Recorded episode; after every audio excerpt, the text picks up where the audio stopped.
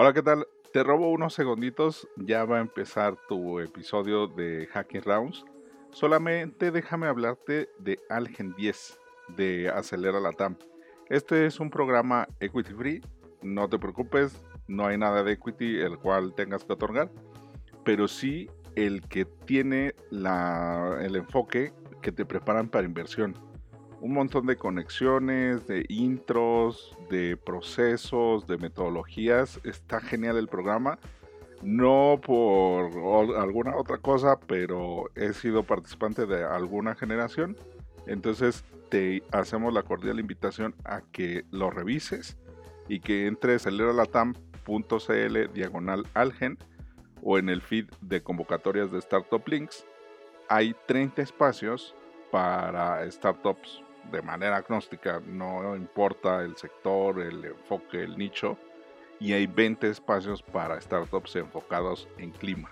Ahora sí, te dejo con el episodio de Hacking Rounds.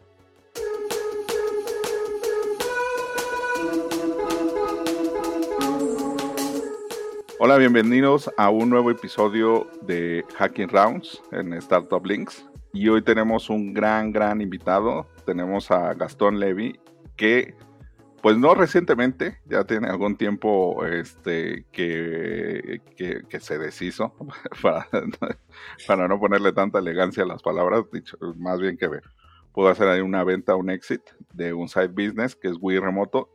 Para los que estamos en este mundo, es un caso de estudio de éxito en referencia de cómo uno puede realmente construir negocios como se debe, que es para vender. O sea, luego ahí uno tiene mucho prejuicio de que vea los negocios como bebés o como hijos, entonces, pues hay que saber desapegarse de las cosas.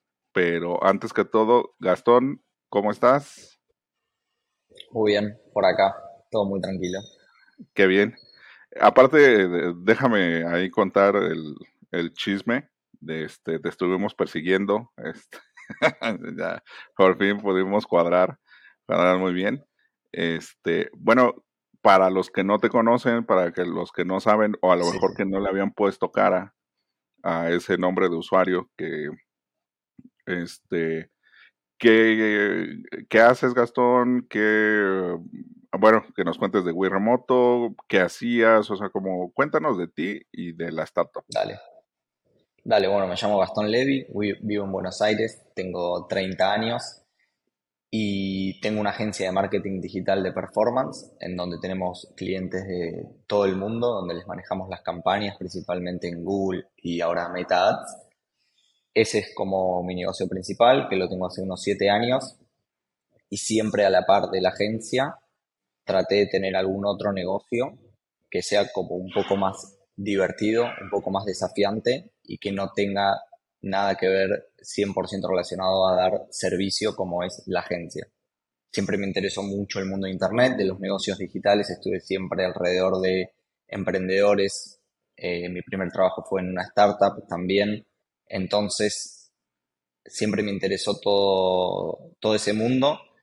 Así que, como digo, la agencia es eh, lo que me da como mi ingreso principal y siempre eh, a lo largo de estos años traté de tener algún side project, de ir probando algún negocio en internet y el último, el caso que, estamos hablando de, fue Wii Remoto, que, mm, que me decidí a lanzar un shopboard de trabajo remoto específicamente para la TAM, en donde nos asegurábamos de que todos los trabajos sean aplicables por personas de Latinoamérica.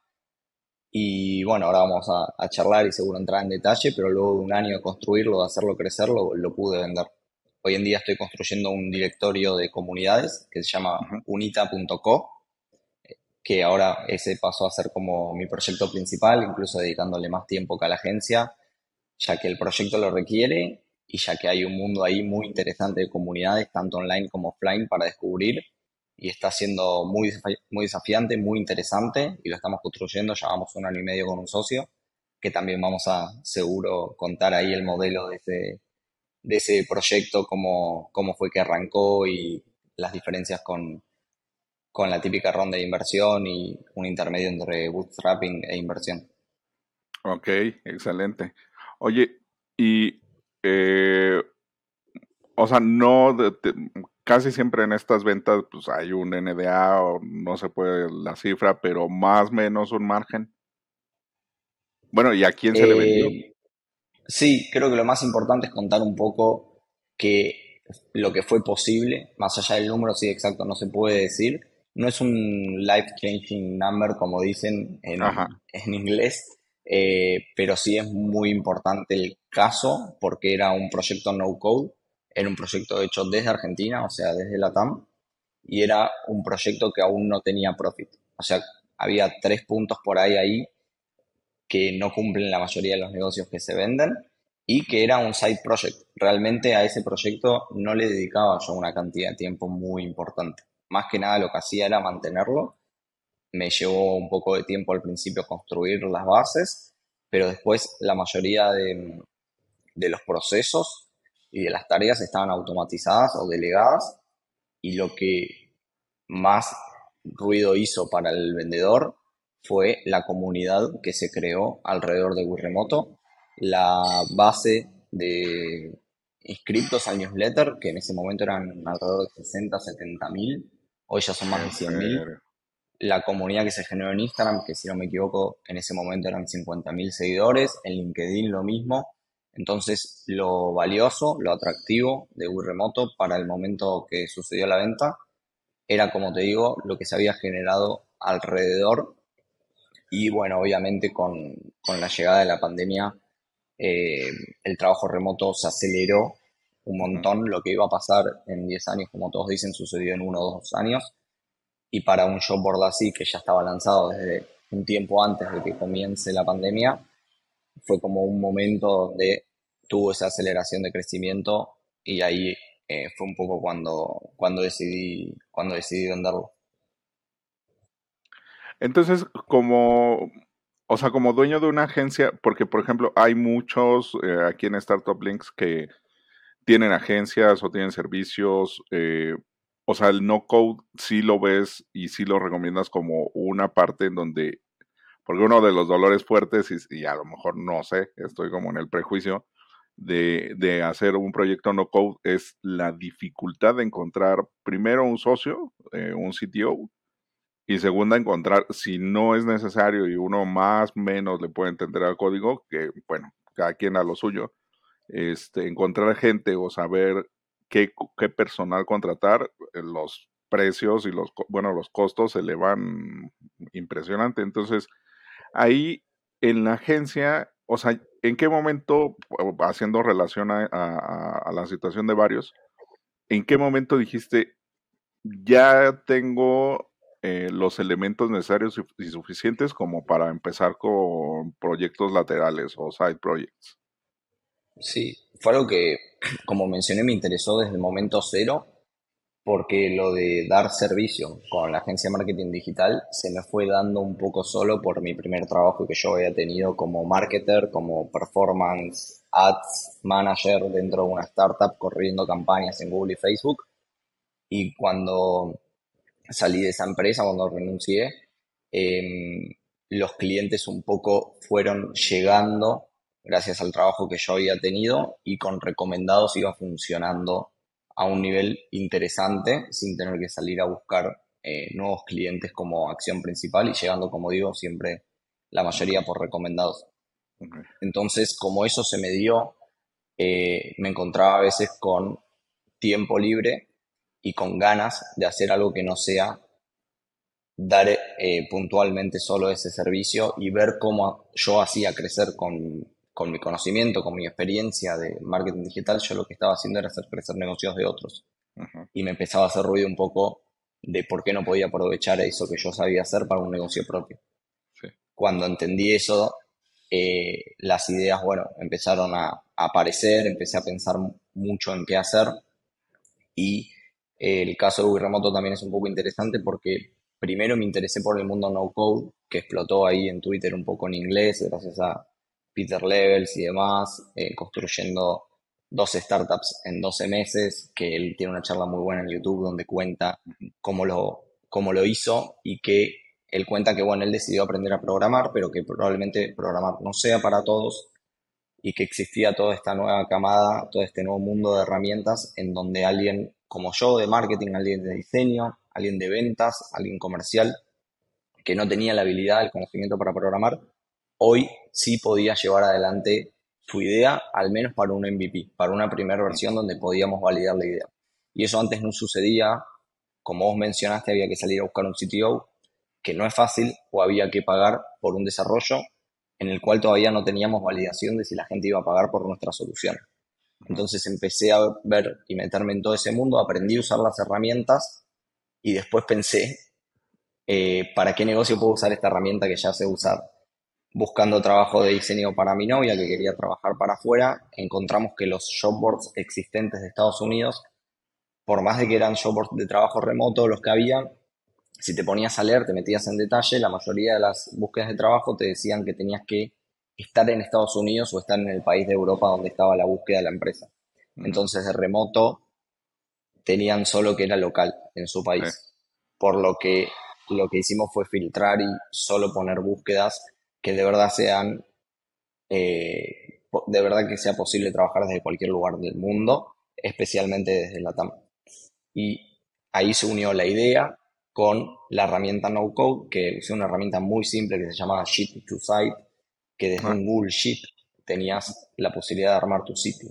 Es decir, el backend, el listado de trabajos, el header, los colores, el menú, todo se manejaba desde un Google Sheet con opciones, con texto, como cualquier Sheet que la mayoría de la gente que trabaja en Internet sabe usar uno podía crear un sitio como el que yo armé. Hoy en día ya está en Webflow, que es otra herramienta no code un poco más compleja, un poco más interesante, para cuando ya uno necesita escalar un poquito más el negocio. Yo empecé la transición a Webflow y justo ahí se vendió y el nuevo dueño lo terminó de configurar en Webflow. Pero lo interesante para mí es repasar que estas herramientas no code permiten validar ideas de una manera muy rápida a un bajo costo que antes por ahí no era posible. Ok. Fíjate que has dicho dos cosas bien, bien interesantes de qué hago con mi tiempo libre.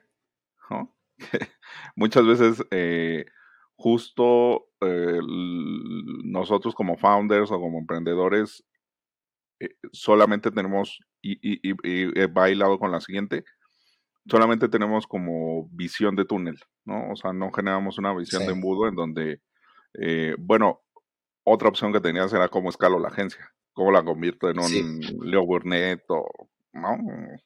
este, uno Gilby, Totalmente. no sé.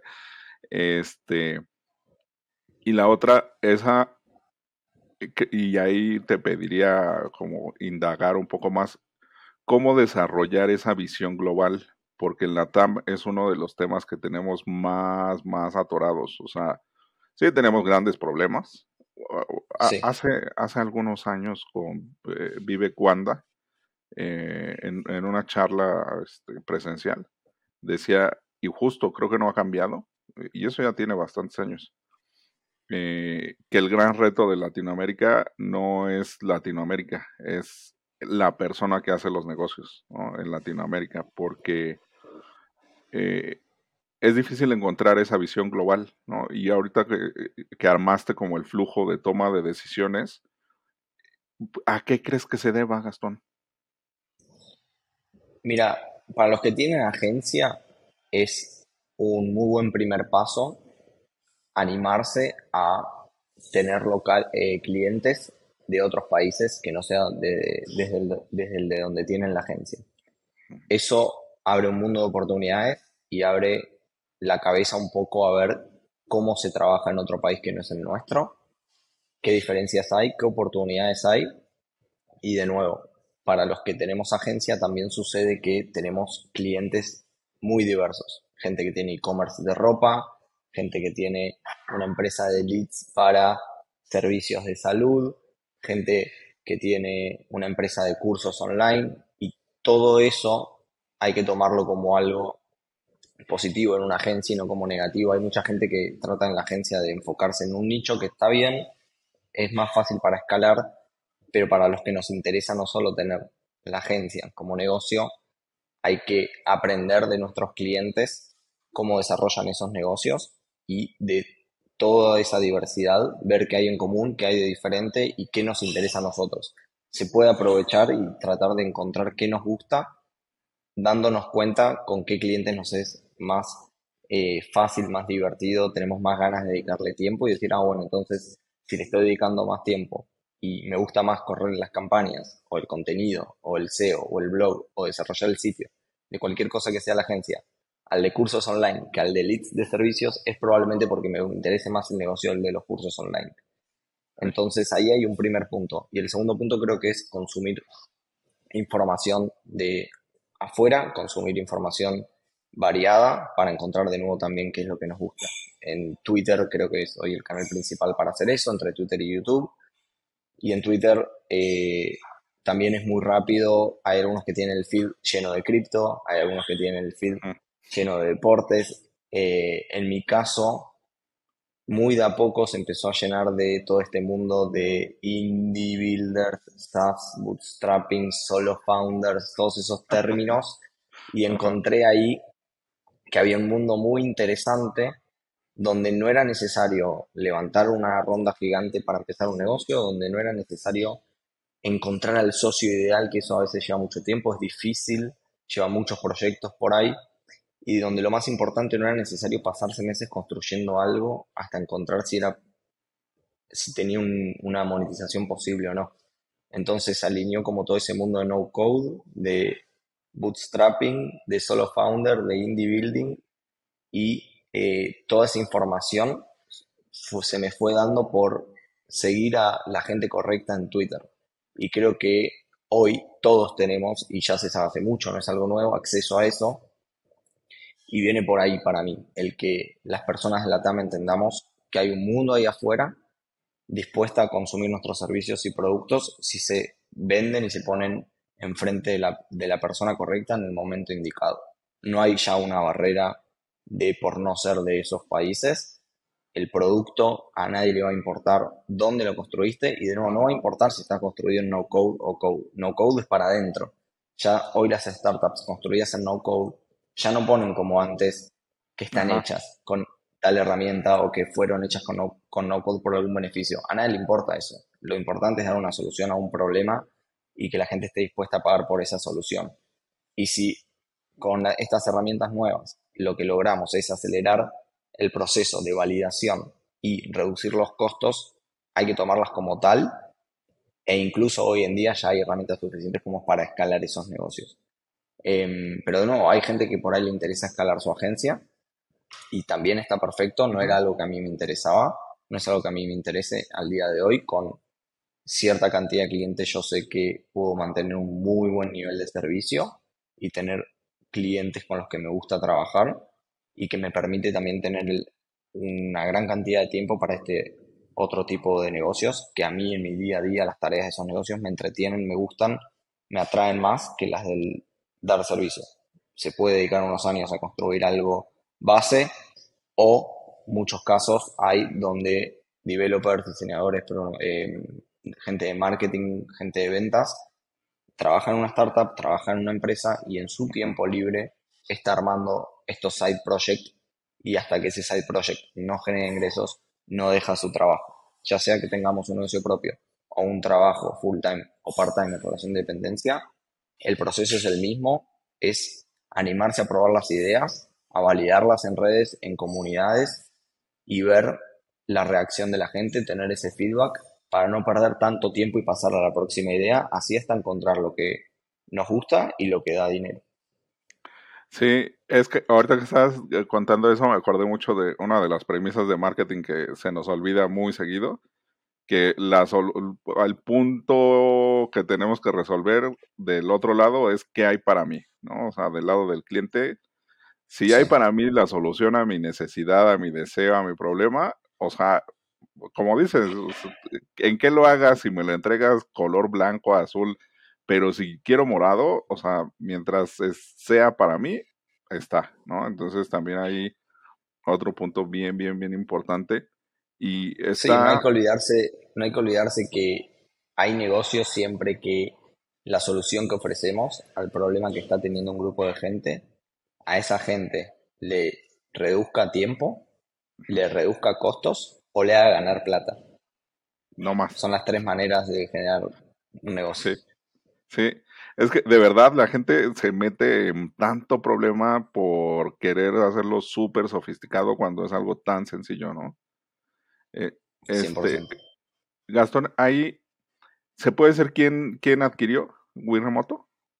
Sí, se llama Ryan, es de Seattle eh, y el proceso de adquisición fue más o menos resumido el siguiente, en donde a un año de haberlo construido, de haberlo hecho crecer, me encontré con que para dar el siguiente paso había que mejorar muchísimo el producto. Ya no alcanzaba con un simple listado con todos los trabajos donde las personas entraban al sitio y cuando hacían clic en aplicar se iban al, al sitio web de la empresa en cuestión para mandar su CV, etc.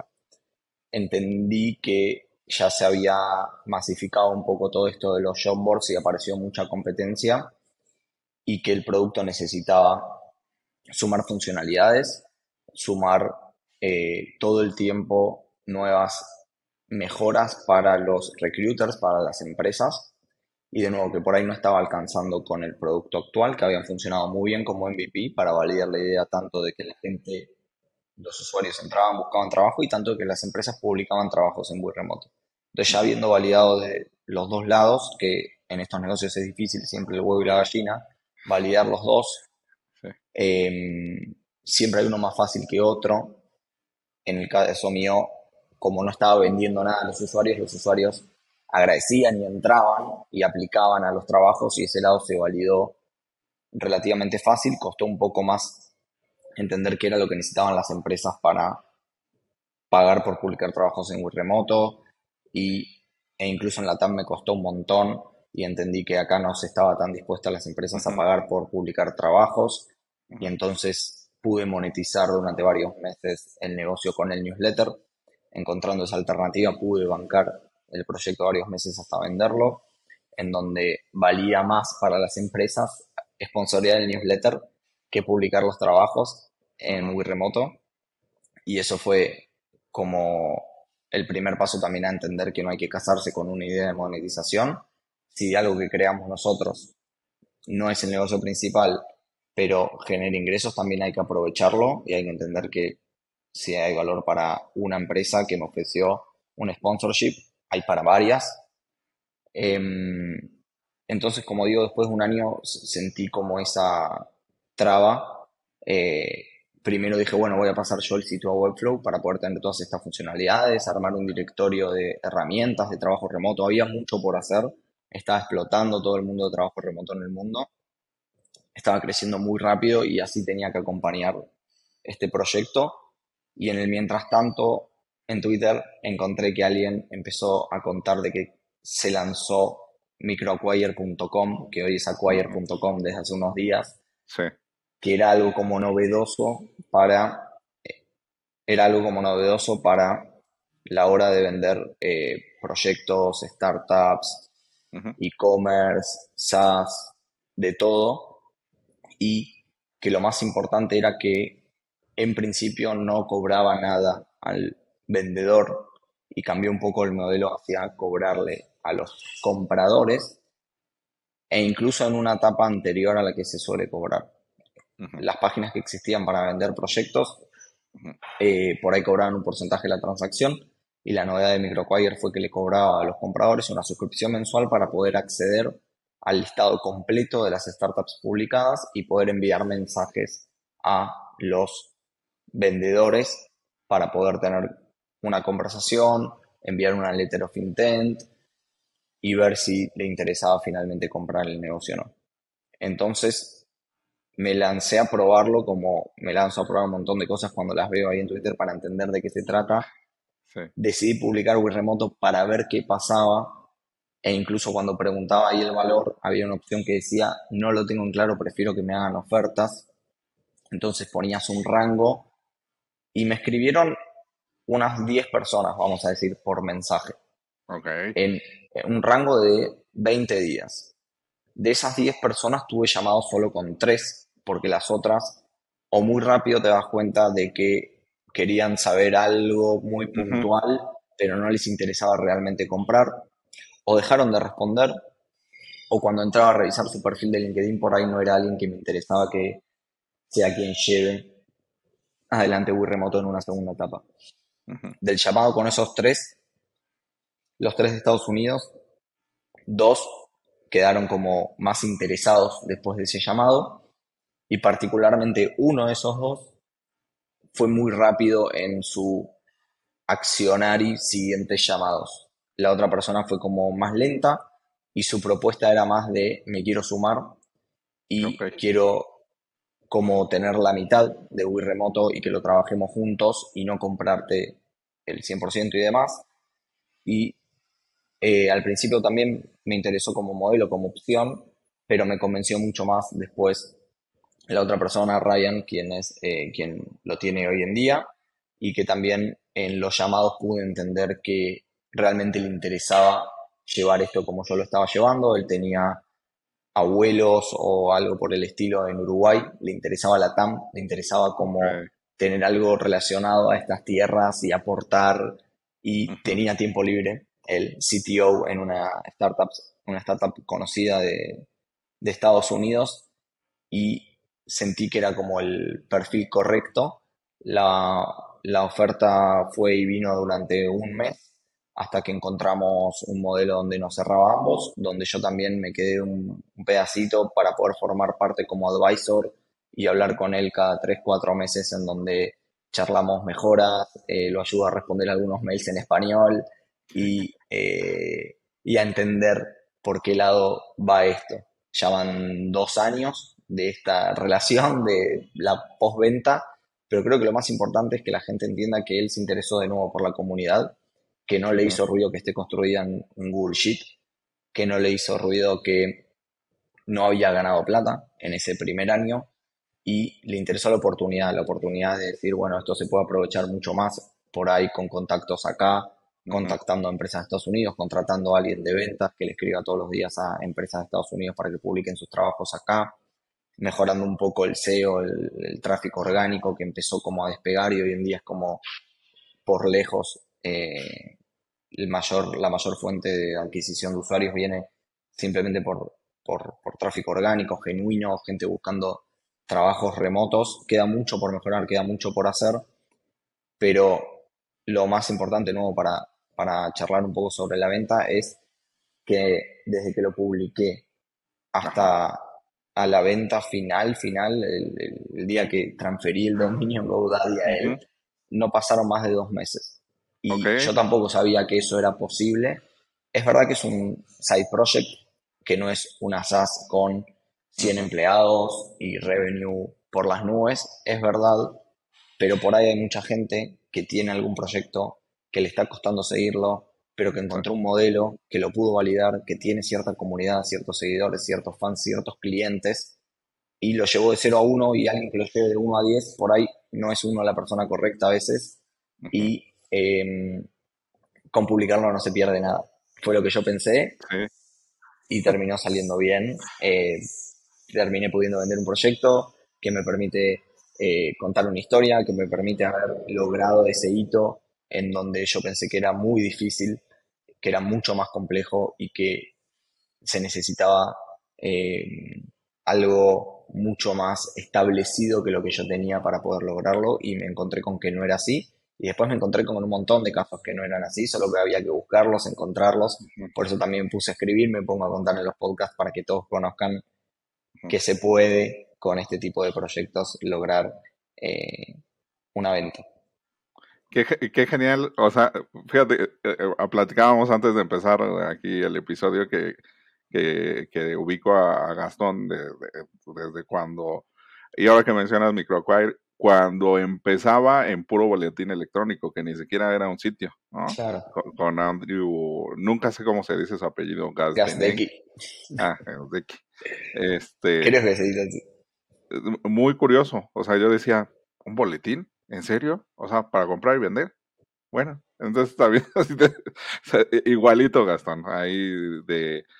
sí, pero también su modelo y cómo lo, hoy en día es una bestialidad lo que construyó. De hecho, ya compraron el dominio acquire.com. Estamos hablando de que creció un montón, de que la cantidad de startups que se venden por mes es impresionante y de que el crecimiento que logró él también me parece importante mencionar este término y esta táctica porque hay muchos que por ahí dicen, bueno, Gastón sabe de marketing digital y corría anuncios para Wii Remoto.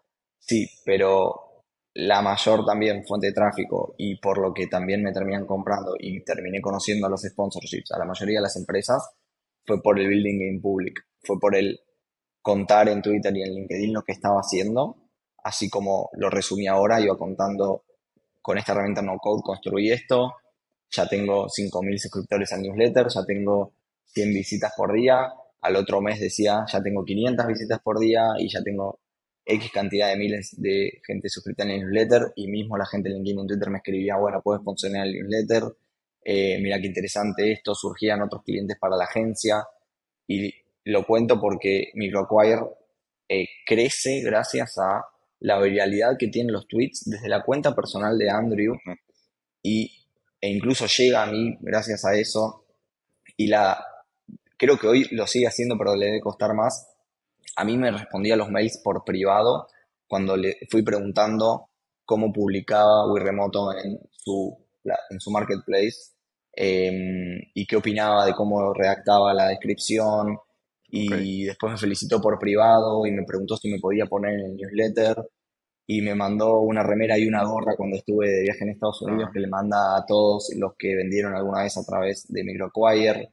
Entonces hay un nivel ahí de personalidad y de hacer cosas que no escalan, como dicen, que él lo llevó a la perfección y hoy en día sí, ya tiene un equipo, ya es una empresa grande y tiene otro movimiento, pero al principio, para hacerse conocido, hacerse crecer y luchar contra gigantes establecidos que ya había del mismo rubro, alcanzó con ponerle una voz distinta y hablarle a su público directo, a gente como yo, que nunca iba a publicar en una plataforma que me cobre, que me saque un 10, un 15, un 20% por vender y que tenía mucha fricción que solo dejaba publicar por ahí empresas con revenue o con profit.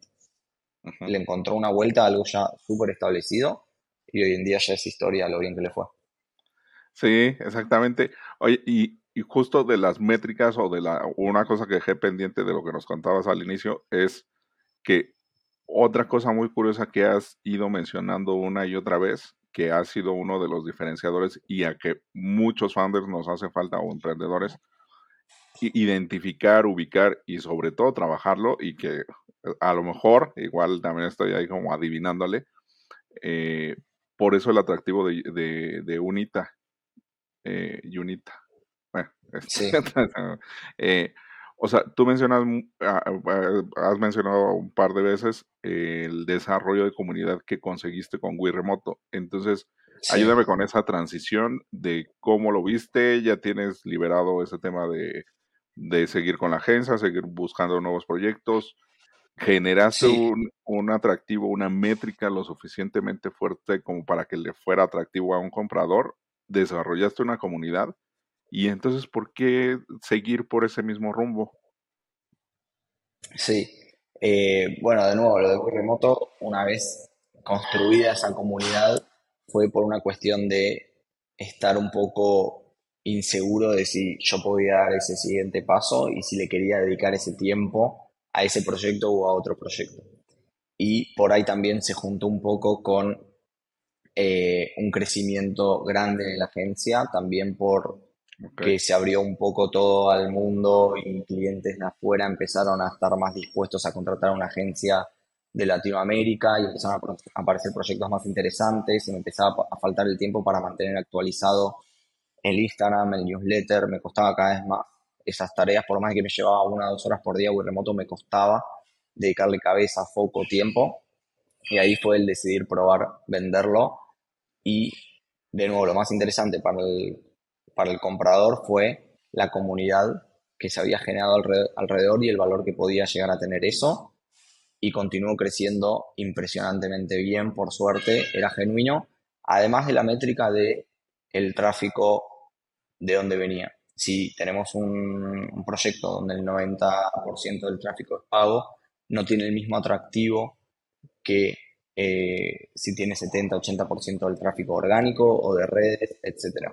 Entonces yo al principio sí tenía mucho porcentaje de tráfico pago y en los últimos seis meses me di cuenta de que tenía que empezar a cambiar esa ecuación para que tenga más uso genuino y remoto y no solo por tráfico comprado en Instagram Ads y demás.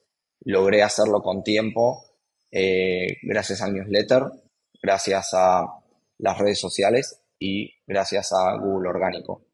Las tres patas. Hoy en día Google Orgánico despegó sobre todas, pero en ese momento se repartían más o menos todas iguales y quedó tráfico pago muy por abajo.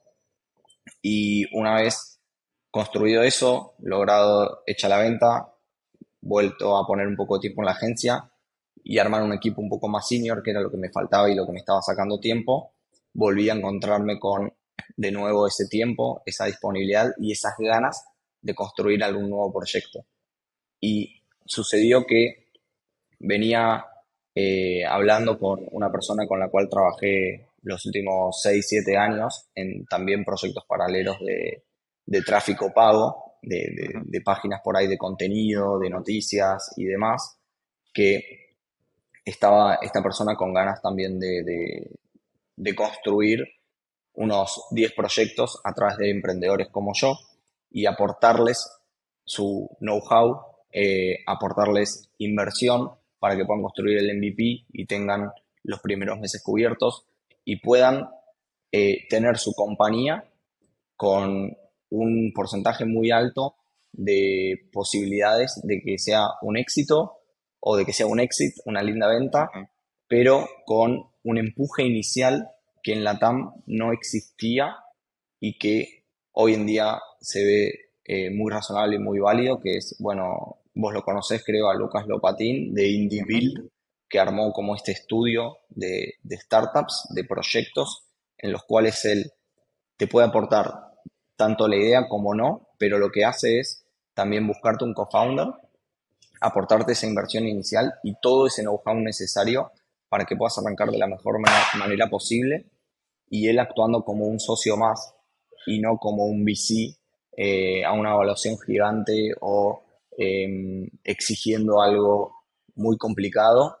Y lo más importante también, que pueden ahí en indie.build leer eh, las condiciones, es que la startup es de los dueños. Es decir, hoy en día Unita fue el primer proyecto de IndieBuild en el cual, bueno, él me llamó porque ya veníamos trabajando hace mucho juntos y me comunicó que veía la falta de un directorio de comunidades. Investigando unas semanas vimos que la verdad que cuando uno quiere buscar una comunidad, ya sea uno que quiere buscar una comunidad, por ejemplo, en mi caso de paid marketing, no va a Google a buscarla. No, no hay un lugar donde uno pueda encontrar un listado de todas las comunidades de paid marketing y leer de qué se trata esa comunidad antes de sumarnos, leer reviews de otros miembros de esa comunidad para entender si vale la pena pagar o no por esa comunidad, ya que hoy en día hay muchas comunidades privadas pagas, hay muchas comunidades que exigen un montón de requisitos que no están bien explicados en su sitio web.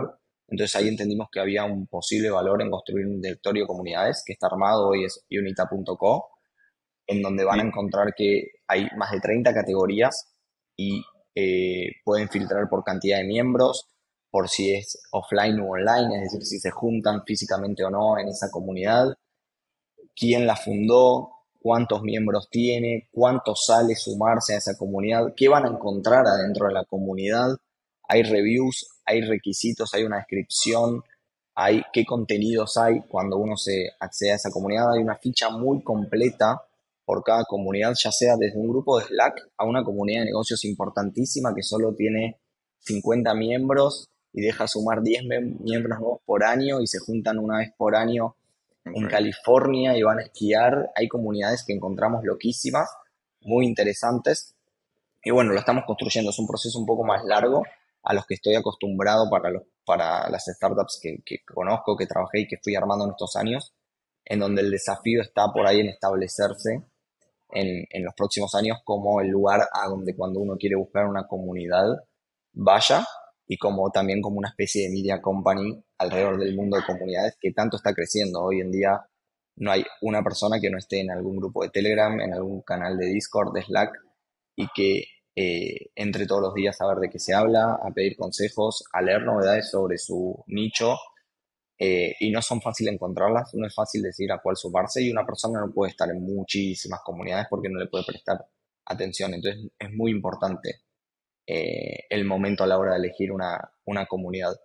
Entonces en resumen estamos construyendo ahora ese proyecto que es muy interesante, es, un desafío muy grande, lo estamos armando hace un año y medio con un socio que pude elegir yo, con la, la, banca, el apoyo de, de Indie de Lucas, en donde forma parte como un socio más, estando completamente en contacto con nosotros, ayudando, empujando, viendo qué falta, qué no falta, qué trabas hay, por dónde podemos seguir, cómo viene lo que vamos haciendo, revisiones de KPIs, de números, de foco, de negocios, de procesos, en lo cual me parece que es un intermedio muy bueno a lo que por ahí cuentan muchos acá en el podcast de VC, de levantar rondas, y bootstrapping, uno por su cuenta, teniendo que luchar. Es como un empuje inicial, tanto de dinero como de de, energía y de know-how para que uno pueda construir el MVP, salir al mundo y mantenerse varios meses hasta poder generar revenue por sus propios medios.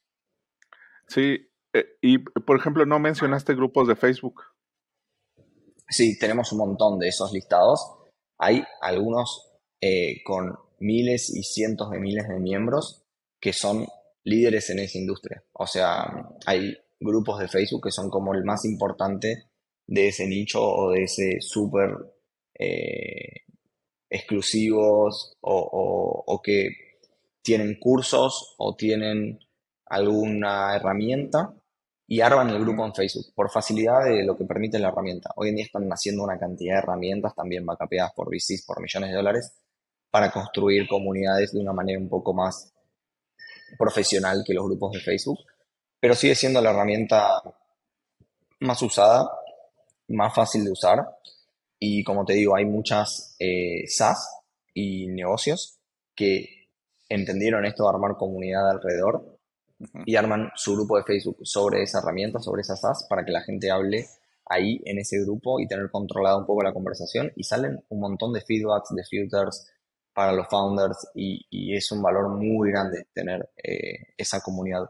En Wii Remoto, además de la fanpage, teníamos una comunidad de trabajadores remotos en Facebook y que también tenía más de 50.000 miembros eh, a la hora de, realizar la venta y era muy importante también.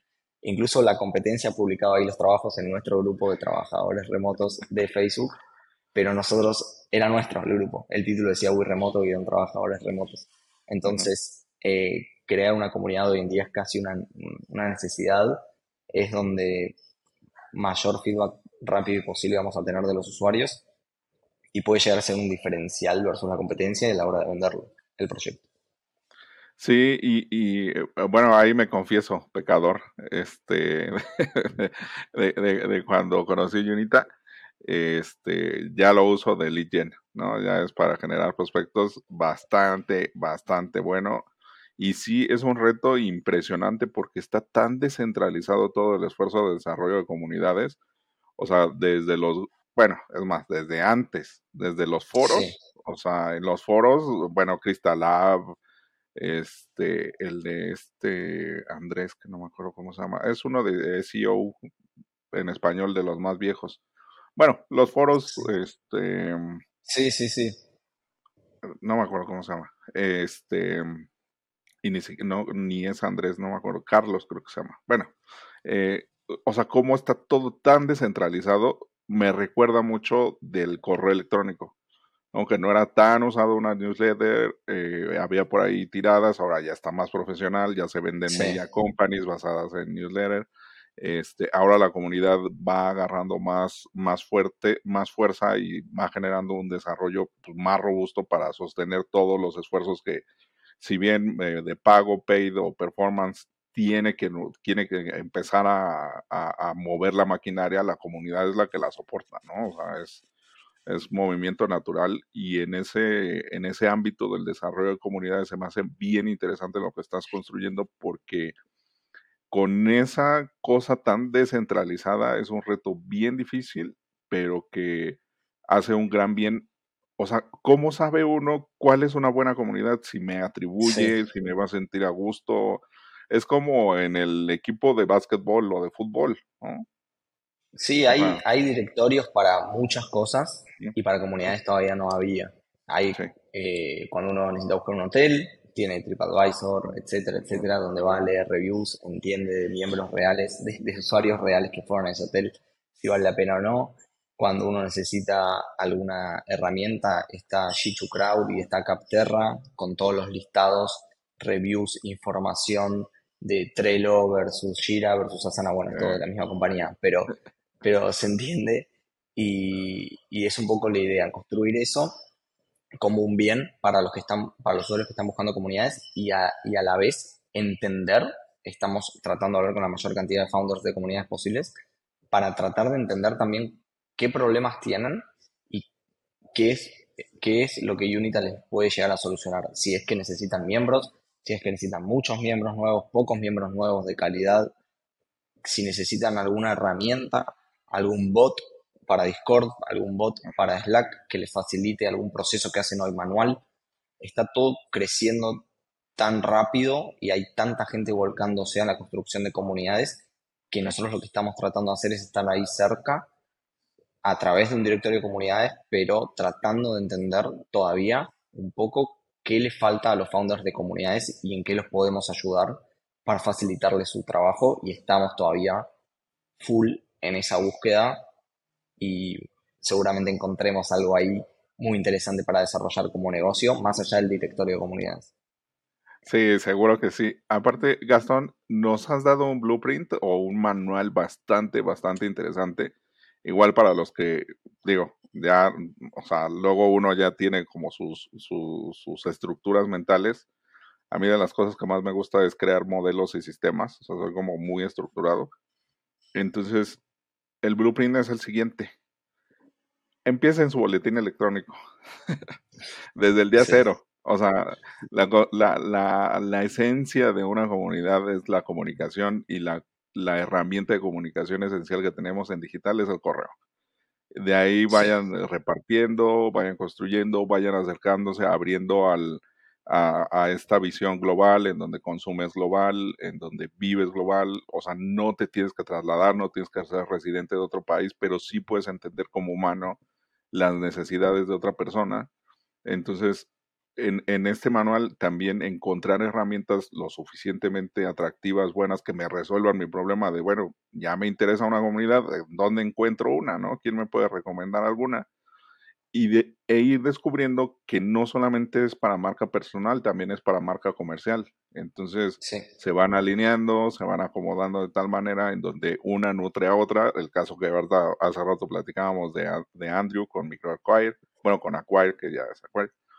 Entonces, el manual nos sirve para, para, para VC, para Bootstrap, al final todos tenemos que pasar por, esa, por, ese camino, todos somos bootstrappers en algún momento, ¿no? Entonces, si no armamos o no generamos ese músculo, pues está bien complicado.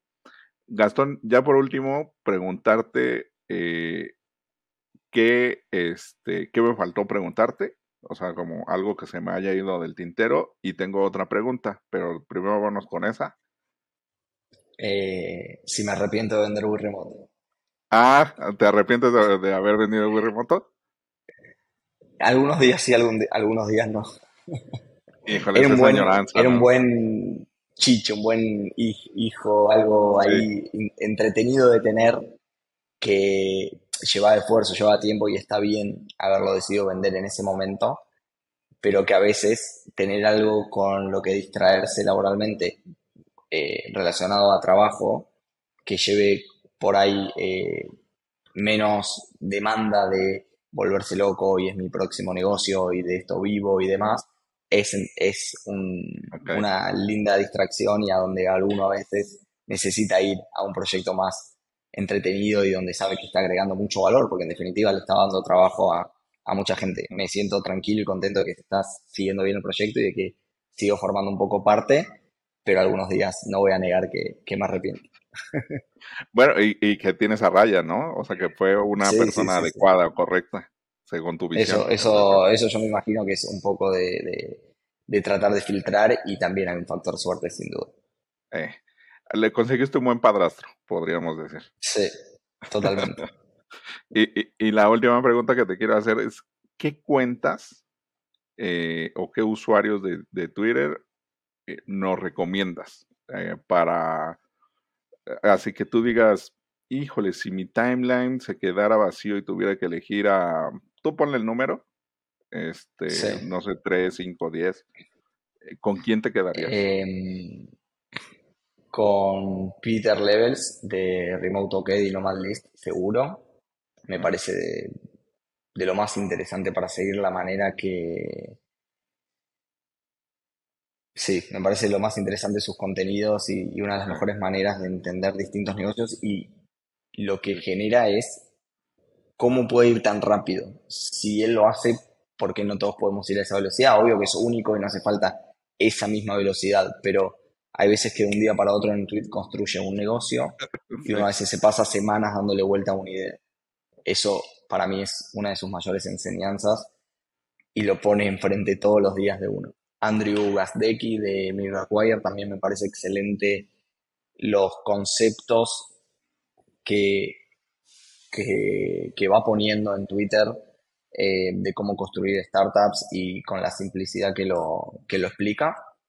Me parece que Lucas Lopatín también es muy interesante para el mundo bootstrapping y más que nada es muy importante para el mundo de la TAM, porque los primeros dos que dije son de, afuera y, me parece que, que es súper interesante su mirada de todo lo que sucede afuera, porque sus negocios, la mayoría son en todo el mundo, cómo lo baja para que los emprendedores de la TAM podamos entender y, y seguir adelante con, con nuestros proyectos, ¿no?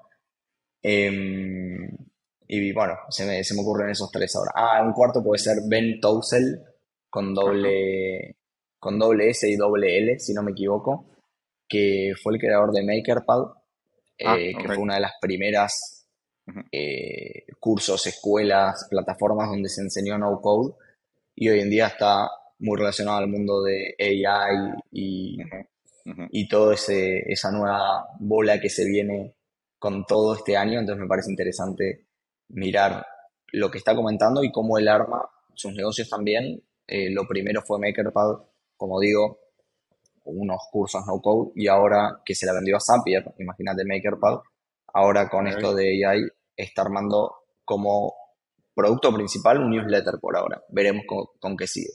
Pero entonces creo que entre todo eso eh, está muy interesante. Y por último, ahora se me ocurrió el quinto, es Rosie Sherry, que es eh, una chica que es increíble lo que sabe de comunidades, de armar comunidades. Tiene un newsletter, tiene un foro, tiene su comunidad privada en donde si no hablas por no me acuerdo qué cantidad de días te vas de la comunidad por más de que hayas pagado para mantener en la comunidad a los que participan. Entonces es muy disruptiva, muy interesante, cómo está construyendo el negocio con tres o cuatro hijos también, con homeschooling. Es todo muy interesante el perfil, la energía que tiene y la cantidad de cosas que está construyendo alrededor del mundo de comunidades.